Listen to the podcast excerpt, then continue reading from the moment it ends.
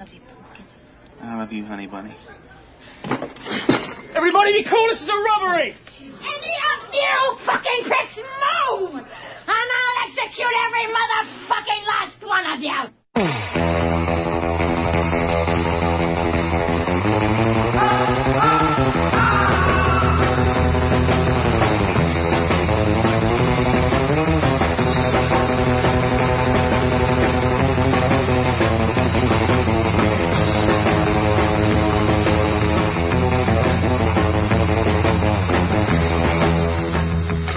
Casal apaixonado troca declarações de amor antes de anunciar o assalto. A cena é cortada para os créditos daquele que viria a ser um dos maiores filmes da década de 90, Pulp Fiction. A música você já deve ter ouvido na versão atual de uma banda de rap, mas a original, muito melhor eu diria, foi gravada por Dick Dale and His Deltones, uma banda de surf music dos anos 70. Os amantes do cinema já devem saber de quem vamos falar no programa de hoje. E quem não faz a mínima ideia vai descobrir o que estava perdendo. Cinéfilos. Quentin Jerome Tarantino nasceu em 27 de março de 63, na cidade de Knoxville.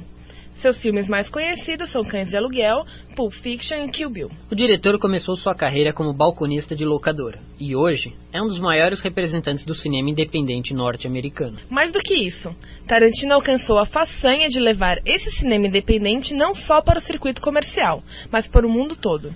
O diretor ficou conhecido como o novo Scorsese no início de sua carreira, por causa da estética violenta de seus filmes. Hoje, porém, é detentor de um estilo próprio e seu nome se tornou até adjetivo para classificar filmes e roteiros, o tarantinesco. Narrativa fragmentada, diálogos ácidos, inúmeras referências à cultura pop. Personagens que, de tão marcantes, ainda persistem na memória de toda uma geração. Eu gosto da noiva. Eu acho que a favorita é a noiva. Eu acho bem construído. Qual que é o personagem do John Travolta, cara? Que era completamente louco, assim. Samuel L. Jackson, que nossa, as falas dele. Meu Travolta dançando. Acho que o Vincent Vega é legal, cara. Vega é legal. Beatriz, Beatriz Kiddo, eu gosto dela. Para conversar conosco e aprofundar o cinema de Tarantino está o professor do curso de audiovisual da USP, Roberto Moreira, e diretor do filme Contra Todos. Bom dia, professor. Bom dia. Professor, qual que é a contribuição de Tarantino para a indústria cinematográfica americana? Olha, ele veio com Cães de Aluguel, na verdade, foi o filme que lançou no circuito comercial e depois Pulp Fiction consolidou mais o cinema independente americano, né? Então, Pulp Fiction foi o filme que consolidou a Miramax, que era o, o estúdio independente, o estúdio que fazia um tipo de cinema diferente do padrão americano. É, assim como já haviam falado de Martin Scorsese e Brian De Palma, alguns críticos de Tarantino afirmam que ele glamoura, glamoriza a violência. O senhor concorda com essa ideia? Não, porque a violência sempre é gráfica, né? Ela, uhum. na hora que você filma a violência, de um modo ou de outro, ela se impõe no filme. Mesmo que você não mostre a violência, também não está mostrando ela, sabe? É, é um momento muito intenso do ponto de vista da imagem. Então é uma convenção do cinema que o Tarantino na verdade pegou lá do cinema de Hong Kong, né, do cinema oriental principalmente, que são super violentos. Então são padrões culturais, né? Eu acho que tem um certo moralismo nessa condenação da violência, porque parece que a gente tem que negar o fato de que o ser humano é violento. Não, ele é. E ainda bem que ele pode assistir a violência e não praticá-la, né? Bom, o primeiro filme de sucesso de Tarantino, como o senhor falou, foi Cães de Aluguel, em 92. Ele é a história de dois assaltantes que veem seu plano fracassar por conta de um delator entre eles. Vamos ouvir um trecho do filme no qual os codinomes dos personagens são escolhidos, para desagrado de um dos assaltantes, que não quer ser chamado de Mr. Pink. That should do it. Here are your names. Mr. Brown, Mr. White, Mr. Blonde, Mr. Blue, Mr. Orange, Mr. Pink. Why am I Mr. Pink? Because you're a faggot, all right? Why can't we pick our own colors? No way, no way. Tried it once, it doesn't work. You get four guys all fighting over who's going to be Mr. Black. They don't know each other, so nobody wants to back down. No way. I pick. You're Mr. Pink. Be thankful you're not Mr. Yellow. Yeah, but Mr. Brown, that's a little too close to Mr. Shit. Mr. Pink sounds like Mr. Pussy. How about if I'm Mr. Purple? I mean, that sounds good to me. I'll, I'll be Mr. Purple. You're not Mr. Purple. Some guy on some other job is Mr. Purple. You're Mr. Pink. Who cares what your name is? Yeah, that's easy for you to say. You're Mr. White. You have a cool sounding name. All right, look, if it's no big deal to be Mr. Pink, you want to trade? Hey, nobody's trading with anybody. This ain't a goddamn fucking city council meeting, you know. Now listen up, Mr. Pink. There's two ways you can go on this job. My way or the highway. Now what's it gonna be, Mr. Pink? Jesus Christ, Joe. Fucking forget about it. It's beneath me, you know. I'm Mr. Pink. Let's move on. I'll move on when I feel like it. You always got, got the goddamn message. So goddamn man, Howard, you guys can hardly talk. Let's go to work. Let's go over. Roberto, é, já nesse filme, no Cães de Aluguel, que marcas assim da, do estilo do Tarantino a gente já pode notar que depois ele vai desenvolver ao longo da carreira? A simultaneidade nas histórias, né? Então, o, o, Tarantino é um cinéfilo e a referência dele nesse filme era o The Killing do, do, Stanley Kubrick, onde você tinha aquela variação de ponto de vista e aquelas descontinuidades temporais, né? Isso ele vai continuar desenvolvendo e no Pulp Fiction eu acho que é realmente um o Cães de Aluguel eu gosto muito, mas é um pouco ainda escolar, sabe? No Pulp Fiction ele faz a coisa com muita facilidade, com uma tranquilidade impressionante mesmo, né? O Tarantino ele não tem uma formação acadêmica em cinema. Ele era um balconista de locadora, como você falou, cinéfilo. Você acha que isso influi um pouco no estilo dele, é, por criar um estilo novo, acabar não seguindo só os grandes nomes? Não, completamente, né? Então, por exemplo, os gangsters de terno e gravata preta veio do John Woo, do cinema de gangster é, de Hong Kong. São várias, ele faz um pastiche, na verdade, de referências e de citações, muitas vezes. Eu acho que esse é o problema, por exemplo, de Kill Bill. Eu acho que ali é, é, um, é um pastiche. Os personagens eles são muito tênues, as situações todas são. E você fica vendo um monte de filme que você já assistiu enquanto vê o filme do Tarantino. Eu acho que nos outros ele consegue um equilíbrio disso que eu acho mais interessante e no Pulp Fiction sobretudo, né? Então ele tem esse, ele pega, ele bebe, ele é um cinéfilo, fica lá assistindo filme, assistindo filme, e ele assiste tudo e faz um mix geral de tudo isso, né? Que é bem legal. É, isso acontece um pouco com o cinema nacional, é, com diretores assim que não vêm do meio cinematográfico, como o próprio Fernando Meirelles, produtor do Contra Todos, que uhum. é, se não me engano, formado em arquitetura. Uhum. E eu gostaria de perguntar para o senhor qual a importância assim de uma formação acadêmica em cinema para as pessoas que estão começando ou que querem realizar um filme no Brasil. Olha, é, ajuda muito, porque cinema, cinema é, um, é uma turma que você tem que montar sempre, né? E o Fernando conseguiu a turma dele na FAO, o sócio dele, Paulo Moreira, era da classe. O pessoal da FAO fazia muito vídeo nos anos 80, né? Então, assim, primeiro isso, é na faculdade que você vai se enturmar, né? Depois você vai ter condições de produção mínimas, o que é difícil de conseguir. E além disso, às vezes você vai assistir alguma aula boa. Bom, daqui a pouco a gente volta com mais Tarantino. Enquanto isso, vocês podem ir ouvindo a trilha de Cães de Aluguel, Stuck in the Middle with You, da dupla Steelers Will. Aliás, uma das características dos filmes de Tarantino é a forte presença da trilha sonora, que é escolhida a dedo. A música que vocês vão ouvir agora é tocada durante a cena de tortura em que o personagem de Michael Madison, Mr. Blonde, corta a orelha de um policial. Vamos a ela.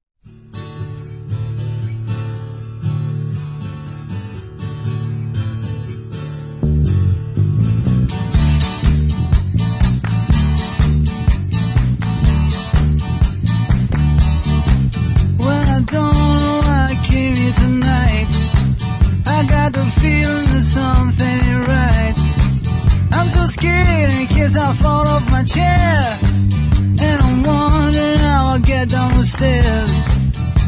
Clowns to the left of me Jokers to the right. Here I am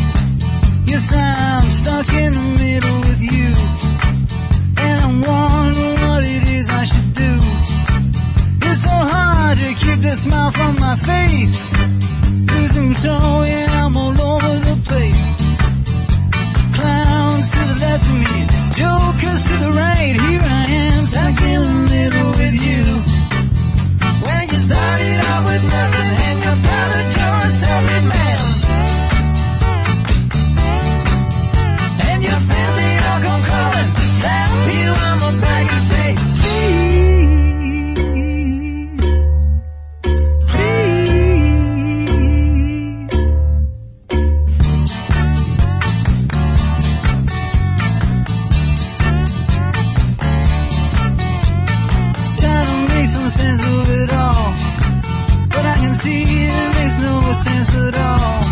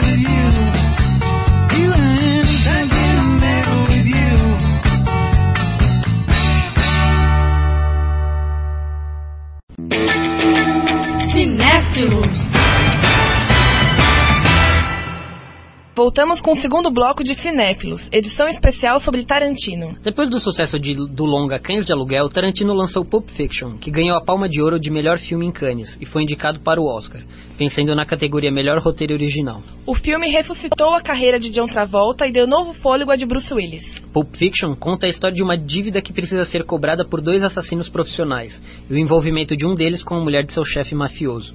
Paralelamente, acompanhamos a história de um boxeador que se mete em um tremendo apuro porque ganhou uma luta que deveria ter perdido. Roberto, você poderia explicar um pouco a importância desse filme, do O- Pulp Fiction? do Pulp Fiction? É, eu acho que foi uma surpresa, né, na hora que ele.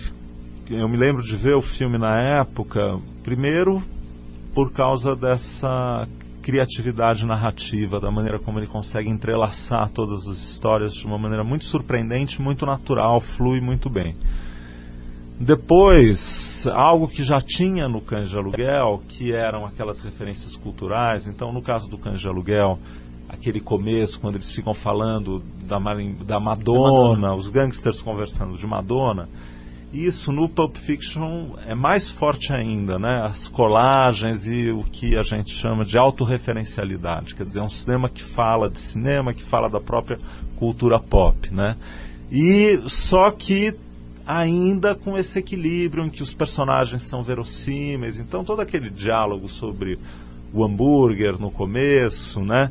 Mas aquilo tudo desenlace, tem um desenlace forte, dramático, quando ele mata os meninos. Então é, era uma, sabe, era um frescor que você via no cinema que há muito tempo não acontecia, de um cinema que lembra um pouco Godard também no começo, sabe, de fazer citação e de ser muito criativo e muito inventivo. Que, aliás, é uma das influências dele, ele próprio admite. É, o nome da produtora dele é Banda Par, que é o nome de um filme do Godard, né? Bom, e o senhor concorda que o Pulp Fiction foi um dos melhores filmes da década de 90 e é o seu preferido do Tarantino? É o meu preferido do Tarantino, é, concordo, e um dos melhores da década de 90. É, em termos narrativos, a estrutura não linear utilizada no filme, em que situações se convergem, foi um dos grandes trunfos do, do filme. É, quando surgiu esse recurso no cinema? Olha, assim, geralmente as pessoas citam Grande Hotel, que é um filme de 32, que é um filme até meio chato. Eu assisti- tentei assistir outro dia, porque eu falei, ah, mas é lento. É engraçado porque a gente tem essa ideia do multiplot, né, que são as múltiplas narrativas, como sendo sempre cheio de idas e vindas, mas na verdade tem várias maneiras de usar o recurso, né? E nos anos 90 ele ficou, ele começou a ser muito é, valorizado por causa do Tarantino, mas não apenas. Se a gente for ver, teve Gol, tem Crash agora. A gente está vivendo uma explosão de múltiplas Magnolia. narrativas. Magnolia, tem vários shortcuts, né? Do Altman. do Altman. Então, é, é uma coisa que existe há muito tempo no cinema, que na literatura começa, tem o contraponto, tem os filmes do, os livros do Dos Passos, que também são multiplot, tem um livro em especial do Conrad, que chama, do Joseph Conrad, que se chama O Agente Secreto, em que você também vê a ação a partir de vários, é um atentado terrorista e você vê a partir de vários pontos de vista o filme do Kubrick. Então, por que que no presente o, esse enredo cheio de coincidências é tão forte? Essa é uma questão que as pessoas estão se perguntando. O terceiro filme de Tarantino é uma homenagem ao gênero Black Exploitation, filmes feito basicamente para a audiência negra norte-americana, estrelados por atores negros e com muito soul, funk. Jack Brown foi lançado em 1997. Ele é uma adaptação do livro Run Punch, escrito por Elmore Leonard, autor que exerceu grande influência sobre Tarantino. No filme, uma aeromoça trafica dinheiro sujo para os Estados Unidos a mando de um vendedor de armas. Quando dois policiais a flagram com a mala cheia de dólares, oferecem um acordo para que ela entregue seu chefe em troca de sua liberdade. O filme é protagonizado por Samuel L. Jackson, Pam Grier, Robert De Niro, Michael Keaton e Robert Foster. Vamos a um trechinho do filme com Samuel L. Jackson. Good looking out. Come on in, man. No, no, Come on, no, man. Let's uh, uh, celebrate. Uh, uh, uh, look here. I'm really supposed to be somewhere. Matter of fact, I'm kind of hoping you could run with me. What you mean? You know, man, I hate to be the kind of nigga that do a nigga a favor and then bam, hit the nigga up for a favor in return, but I got to be that kind of nigga. What? What, what you talking I need a favor, nigga. that requires me to go out tonight? Just a bit. Oh, man, I wasn't planning on going no place tonight, man. It's late as hell, man. I'm home, I'm high, man. Uh huh. And why are you home, huh? You home because I spent ten thousand dollars to get your ass home. Look, I got a little problem, all right? I need some help. You can help me out. Now, come on, come on in the house, throw some shit on. Come on, let's walk out to the me. Come on.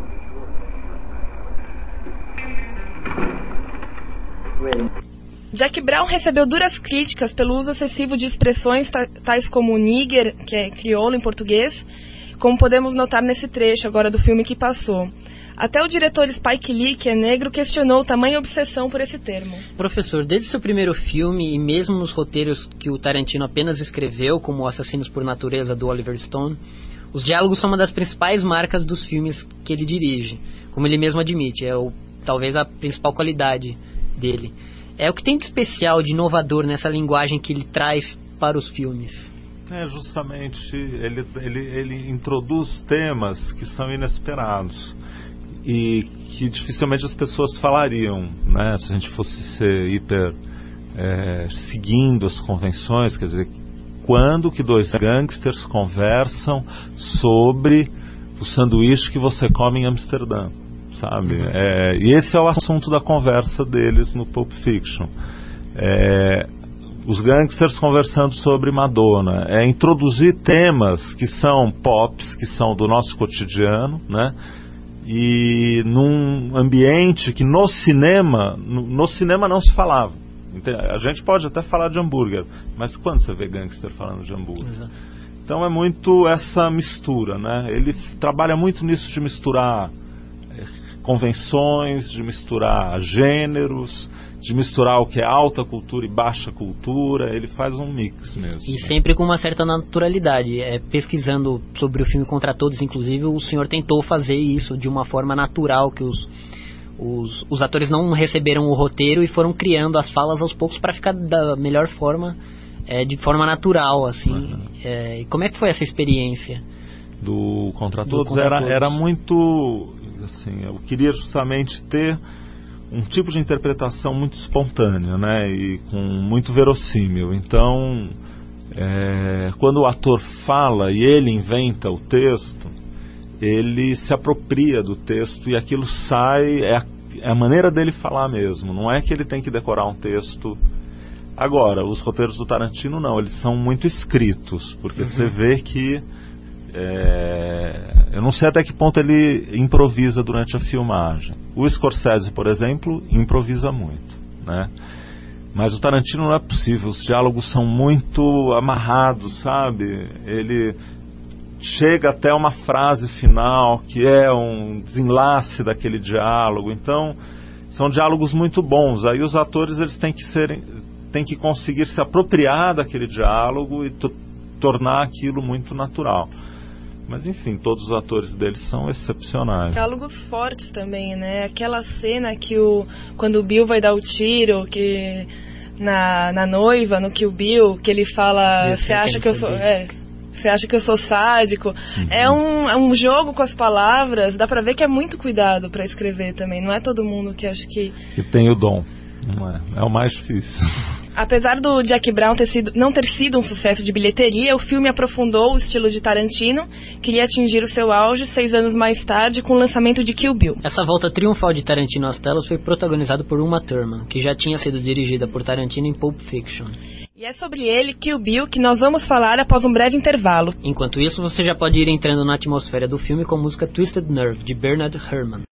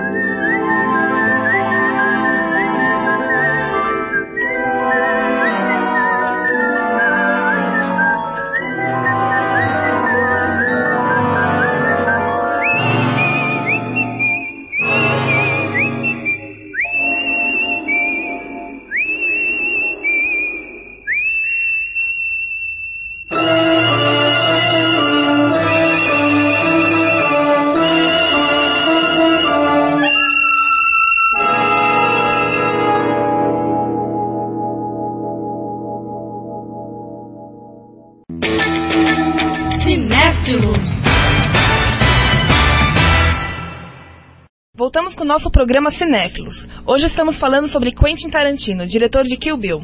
Dividido em dois volumes, Kill Bill foi um dos grandes sucessos de 2003. Para quem não se lembra, a película conta a história de Beatrix Kiddo, que abandona uma quadrilha de assassinos para ser mãe e se casar. Seus ex-companheiros, porém, executam todos na igreja a mando do chefe da quadrilha, Bill, que atira na cabeça da ex-amada. Kido, após cinco anos em coma, acorda com um só desejo: matar Bill. O enredo é bem simples, mas recheado de referências a filmes de kung fu, western spaghetti, anime e cultura pop, além de possuir uma das mais ecléticas trilhas sonoras da história do cinema. Para ouvir a opinião do público sobre este filme, a equipe de cinéfilos foi perguntar nas filas dos cinemas de São Paulo quais as cenas de Kill Bill que ainda martelam na cabeça dos telespectadores. Dá só uma conferida. Kill Bill 1, aquela japonesinha que luta com uma com as bolas, assim, rodando, assim, bem rápido. A cena delas duas brigando me marcou muito. A cena é quando ela mata a inimiga dela, é, com a, na presença da filha, da filha da inimiga, né? E que ela fala pra, pra filha da inimiga que, é, que ela vai esperar crescer pra, pra receber a vingança que, tipo, que cabe, cabe a ela. A cena da, que é uma turma encerra, enterrada viva no Kill Bill 2. É dois? É o 2, é, né? Dois. É, é a cena mais incrível que eu já vi do cinema e do Tarantino. É difícil encontrar um filme com uma trilha sonora tão marcante quanto Kill Bill. São várias as músicas que chamam a atenção. Eu acho que todo mundo sai com a subiu da, da mulher do tapa-olho na cabeça.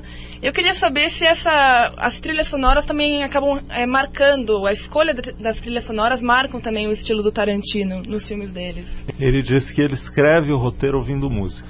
Então ele tem a música, ele fala que cena eu vou escrever para essa música. Né? Então, no fundo, ele monta a trilha sonora antes de escrever o roteiro. Gente. Elas estão muito interligadas com o que está acontecendo no filme. É, não é sonorizado a posteriori, sabe? E daí filma ouvindo música, ele está o tempo inteiro. Parece que em casa ele tem uma. Parece não, ele tem em casa uma loja de discos. Tanto CD que ele tem, ele montou né? A, a, discoteca dele é uma loja de CDs, entende? Ele é fanático. Então, já que estamos falando das músicas de Kill Bill, vamos ouvir um pouquinho de The Grand Duel, de Luiz Bacalov.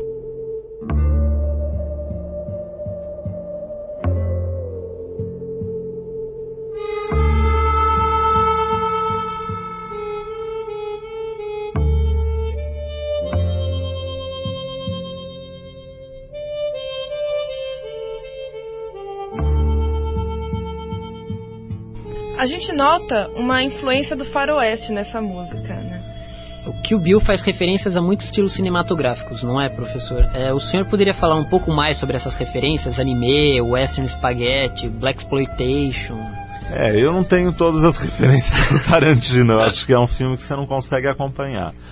Um pouco eu conheço o cinema de ação oriental, os filmes de samurai, né?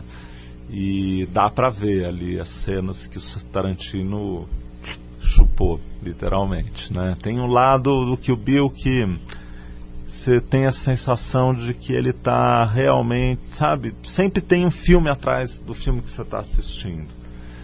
Isso às vezes é legal, às vezes não. Eu confesso que acho que ali eu não me envolvo, eu fico frio, eu fico vendo aquele filme como uma, um pastiche, uma colagem, ficar ah, aquilo é aquele filme tal, ah, isso aí é aquele outro, ah, agora ela vai fazer assim assado, sabe? Então é, eu fico meio frio com o Kill Bill, eu não entro na história de uhum. verdade, sabe? O senhor teve preferência pelo volume 1, pelo volume 2? De certa forma eles são um pouco diferentes.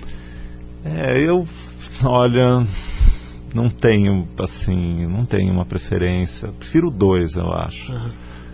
Mas eu acho, sabe, tem, é muito clichê. Ali me incomoda porque entra aquela musiquinha, você já sabe que vai ter o duelo. Tem coisas legais, tipo toda a caracterização da personagem da assassina. Mas aí você fala, ah, agora ela foi fazer a iniciação dela. Agora ela está lá treinando com o mestre e tal, que nem tem em todos os filmes de Hong Kong, D, de, sabe? É um pouco déjà vu. Você tem essa sensação, você não se surpreende. Com Pulp Fiction me surpreendi o tempo inteiro. já, que que é isso? Uau, encontra aqui, sabe os diálogos, você fica assim, ó, No Kill Bill não, você fica o tempo, ah, tá bom, sabe? Parece que você está constatando um filme que você já viu. Então eu tenho essa restrição. Assim. Nosso programa está chegando ao final, mas ainda há tempo de mais uma pergunta. Outra faceta de Tarantino é de roteirista e ator. Além de fazer pontas em suas próprias produções, ele participou do seriado Alias e de filmes como A Balada do Pistoleiro e Um Drink no Inferno, estes últimos dirigidos por seu parceiro, por seu parceiro Robert Rodrigues. Tarantino também escreveu e dirigiu um episódio de CSI e uma cena de Sin City, novamente com seu colega Rodrigues. É, Roberto, você acha que existem certas similaridades entre os trabalhos dos dois diretores? Eu li uma vez que a Balada do Pistoleiro seria um Pulp Fiction ao sul da fronteira norte-americana. Não, acho que sim, essa, esse negócio deles ficarem trabalhando com os gêneros, né? Então agora eles estão lançando no esse ano ou no ano que vem ano pela que vem. Dimension filmes. A Dimension é o selo de gênero da Miramax, né? Então porque são filmes que não são de arte. Então é filmes bem é, de gênero mesmo, de horror e de ação, etc. Então os dois têm essa fascinação, né? Agora uma coisa que as pessoas valorizam pouco, que eu acho muito legal do Tarantino, é que ele não apenas fez um episódio do CSI, que é bacana, mas ele fez um episódio de Plantão Médico, que é ótimo. Sabe, ele não tem problema em pegar e fazer televisão, ele gosta de TV, ele acompanha televisão também, né? Nós tocamos nesse assunto justamente por causa desse próximo projeto do Tarantino, que está programado para estrear no ano que vem, e é uma parceria com o Robert, Robert Rodrigues. Isso, é, o filme chama Grindhouse e contará com dois médias-metragens. O segmento dirigido por Rodrigues será sobre zumbis e de Tarantino contará a história de um assassino psicopata interpretado pelo Kurt Russell.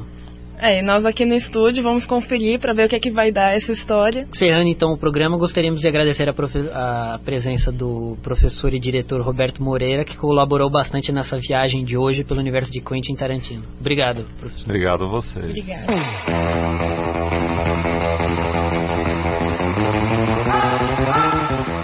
O programa Cinéfilos fica por aqui. Eu sou Gisele Lobato. E eu, Henrique Melhado Barbosa. Produção de Marana Borges. Muito obrigado pela sua audiência e até um próximo encontro.